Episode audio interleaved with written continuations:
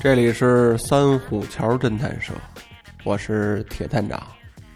上次啊，咱们讲到恐惧，讲到北京城很恐怖的一个地方，算是一个据点，就是这个北京动物园还讲了讲我童年时期的一些回忆。当然啊，这回忆不太好，虽然现在长大了，但是。每隔这么几年，再去动物园的时候，再去到这些地方，都能引发我无限的遐想。到了这地方，我就觉得不自在。所以接下来，咱们继续，我就详细给你讲讲，在那个地方，那个时候，都发生了什么。说我小的时候，五六岁，那时候就挺闹的了。到了这动物园里头，看什么都新鲜。先开始呢，这家里还管着，不让满处跑。后来这个玩高兴了，也管不住了，就我在前面跑，父母后面慢慢跟着。这跑来跑去的，也不觉着累。后来啊，就跑到一个叫什么山的地方。这地方挺大，前面呢是一个小广场。后来由这个假山石营造的，就跟那个山峰一样。这石头上面呢，写了三个大字儿。但那时候小啊，就认识一个山字儿，剩下那俩就看着笔画挺多，但不知道叫什么。这山的下面啊，有个大门，正巧当天这门啊，一半关着，一半开着。哎。我就顺里面跑进去了，我还听着身背后我父母喊：“告诉别进去！”我还以为跟我闹着玩呢，就没当回事儿，跑的还挺快，就顺这个开着的门冲进去了。这一进到里面，就感觉不好，我就闻到这里面啊，有一股浓重的。血腥味儿，还能听见这个咀嚼食物的声音。再仔细这么一看呀，这两侧呢都是铁笼子，这笼子里面关的呀都是正在进食的狮子、老虎、猎豹之类的动物。等我这么一进去，这些动物们。嘴里叼着肉，还正嚼着呢，就看见我了。瞬间，这笼子里就炸了，就听见这狮子、老虎一个个嗷嗷的叫唤，拿这爪子就扒吃这笼子；还有的呢，干脆就直接用牙咬这笼子，好像要冲出来。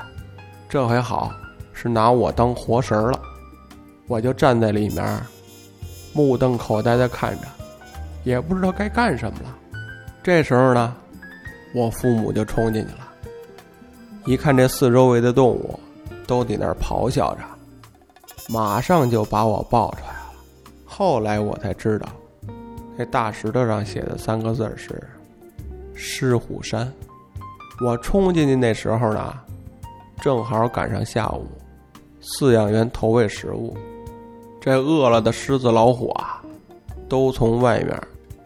这个园子里进到笼子等着喂食，饲养员呢嫌这个里面空气不好，就把这个狮虎山的大门啊开了那么一半，通风用。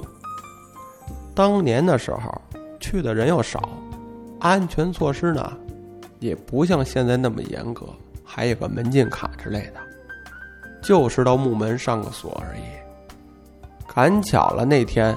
我就冲进去了，哎呀，想想那情景，那是一段时间的噩梦啊。不过当时还好，也没给吓哭了，就让父母好好的说了一顿。这游园的兴致呢，也没减，就觉得狮子老虎叫这么一通，还挺有意思的。后来就跟着父母溜达，这溜着溜着，就去了这么一个地儿，是哪儿呢？就是这个星星馆。说这个星星馆啊，修的也挺特别的，它就如同这个碉堡一样。这中心位置呢，有这么一个七八米高的小楼，哎，这个星星就关在里面。围着这个馆四周呢，挖的都是大坑，而且还有护城河。这为的是啊，让这猩猩到户外活动活动，但是又防止它跑了，所以呢，都给这些猩猩啊放到坑里头，外围呢还有护城河，让他们爬不出去。所以去这猩猩馆啊，有这么一小桥，你过去进了正门，就到了这猩猩馆了。搁我的印象中啊，就从没见过这大猩猩之类的。在这户外活动过，都是躲到这馆里头睡大觉。说这星星馆进去啊，感觉灯光特别不好，那地方特暗。这馆里面呢，不像是狮虎山那种大铁笼子，而都是玻璃的。每个笼子里面面积都挺大，少说得有一二百米，而且里面有假山，有小树。你看这猩猩一个个黑不拉几的，浑身黑毛，就趴在这石头上睡觉。这看动物啊，说在家看电视，跟见到真的，那感觉完全不一样。小的时候看猩猩就有这感觉，你看这电视里演，感觉这猩猩挺憨厚，浑身毛乎乎的，挺有意思，挺可爱。等真见了这东西，你感觉这是个庞然大物。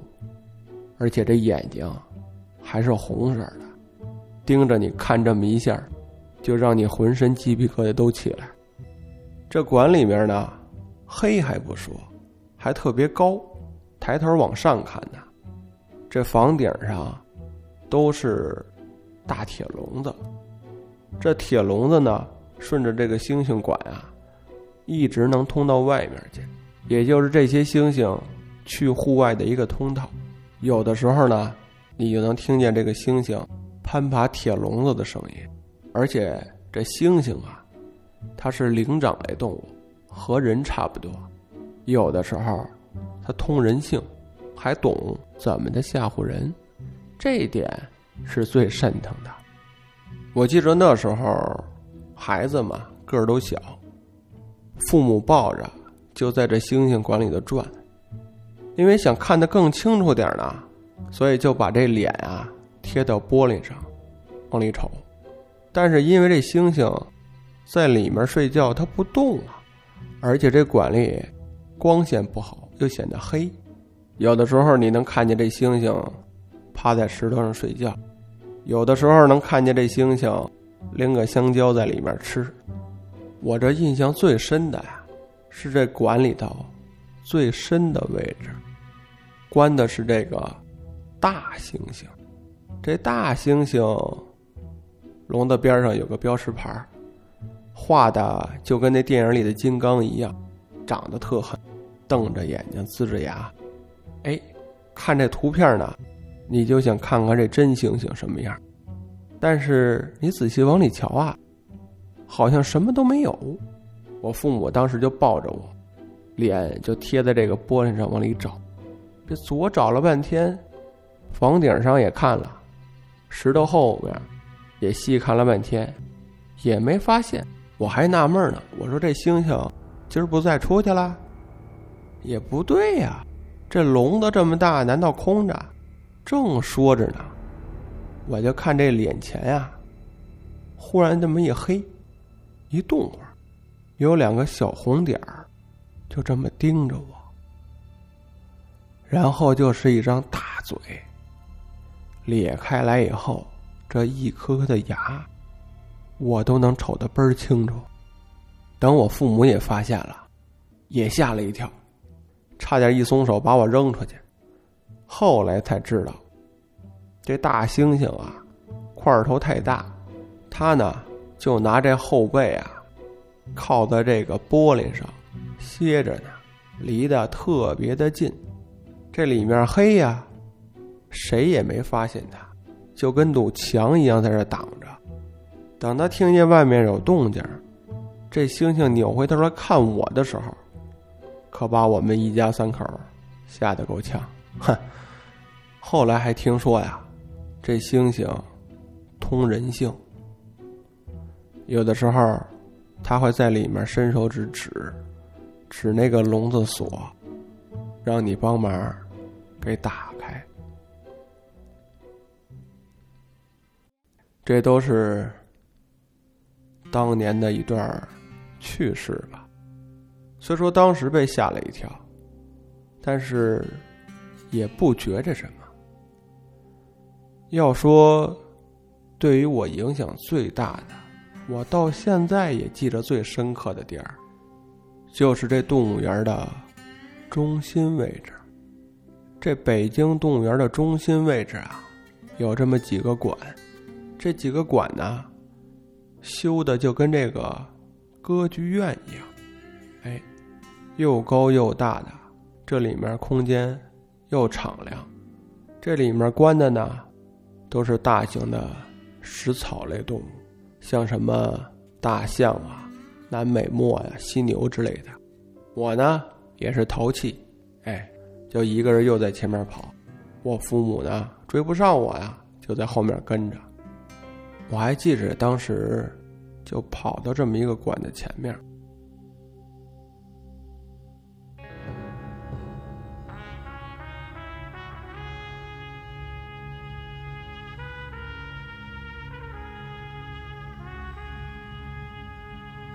这外面呢，也没有个标识牌不知道这里面关的什么。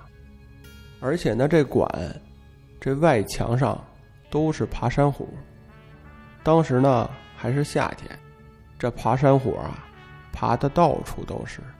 这小风一吹过来，这树叶啊，哗哗的都在动，感觉整个这个馆啊都是活的。这馆正门呢，一溜。三个大木门，看上去又高又结实。我那时候小，就用了很大的劲儿才把这门推开。这到了里面呢，还有一道门，也挺沉。我这卯足了劲儿就撞进去了。哎，这等进到里面啊，我就感觉不好。为什么说呢？这个馆呀。不像先前的那些馆，少说这馆里头得有个笼子之类的什么吧？这馆倒好，什么都没有，空荡荡的，而且面积特大，少说得有两三百平米，而且这馆呢，房顶还挺高，这上面呢还有个天井，有这么一束光。从上面打下来，这里面啊有一股浓重的草料腐烂的味道。最特别的，是这馆里的墙壁上，还有这么一圈浓重的彩绘。这画的都是什么呢？我这么挨个的细看了一下，有什么狮子、大象、长颈鹿之类的，画的是非洲大草原，而且这位彩绘师傅。手法还挺特别，用的颜色特别的浓，而且这些动物的眼睛呢，都被标的很明显。这人啊，站在这个大厅的中间你就感觉这四周围的动物都在盯着你看。加上这些动物的彩绘，加上这个青草泥土的味道，就让我有一种。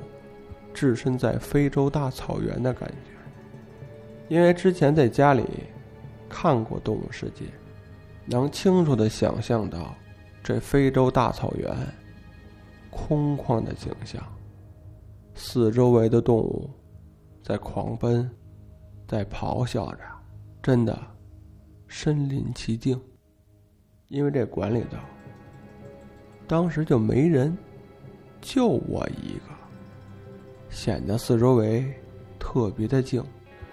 我站在那儿看了半天，什么也没有。其实啊。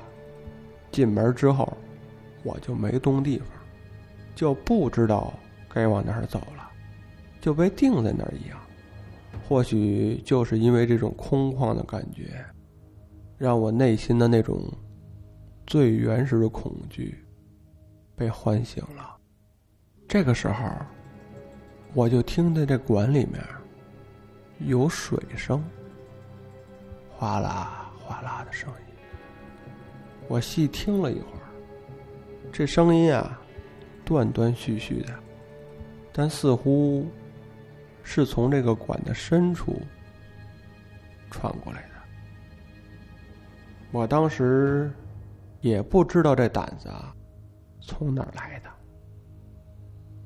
就一步步的往这尽头走，大约走了有十多米的距离吧。听着水声，更加的清楚了。等离近了，我才发现，这管的深处啊，有这么一个石头砌的高台儿。这高台四周呢，还用这个混铁打造了一圈的围栏。这个水声啊，就是从这里面传来的。我走到这个面前呀。探头往里看，那个时候小啊，还看不见，我就伸手扒着这个铁栏杆往里看。等这么一看，才发现啊，这个呀不是个平台，而是个大型的水池子。这水池子呢，大约有着五六十平米的面积。这池子里面是一汪的清水。墨绿色的水瓶上面呢，还有这么少许的浮萍，晃来晃去的。你能知道这水在动，这哗啦哗啦的，还会有水声在里面。我就眼望着这一池子水啊，说不出的恐惧来。我很好奇，这水里面。到底有什么？但是，这水声这味道，这四周围墨绿色的壁画，还有我扶着这个铁栏杆这种寒气顺着我的手臂就传遍了全身。我当时就呆在那儿，就是这么一个五六岁大的男孩盯着这么一池子。墨绿色的水，站在那儿发呆。突然，这水瞬间就跟开了锅一样喷了出来，我就能感觉我的脸上湿漉漉的。后来看这个水翻滚着，有一张大嘴在里面，我还能清楚的记着一颗颗长牙。再后来，我就什么都不记着了。等我醒过来的时候。我记着，我在我妈的怀里，不知道过了多久，也不知道都经历了什么，但是那段童年的记忆，在我的脑海中挥之不去，而且变得越来越清晰。我想您诸位也能猜得到，那水中的巨兽到底是什么。这段记忆。一直在我童年的脑海中不断的呈现着，一遍一遍的重复着。等后来我还重新去看过，其实当时人站在那儿观看，距离那个池子其实也挺远，有那么两三米的距离。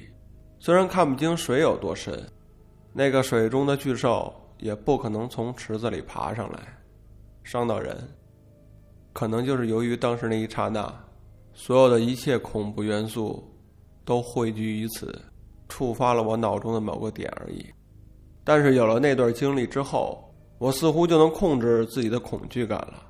遇到其他的什么，也不觉着有多害怕，也算是因祸得福吧。好了，今儿咱们就聊到这儿。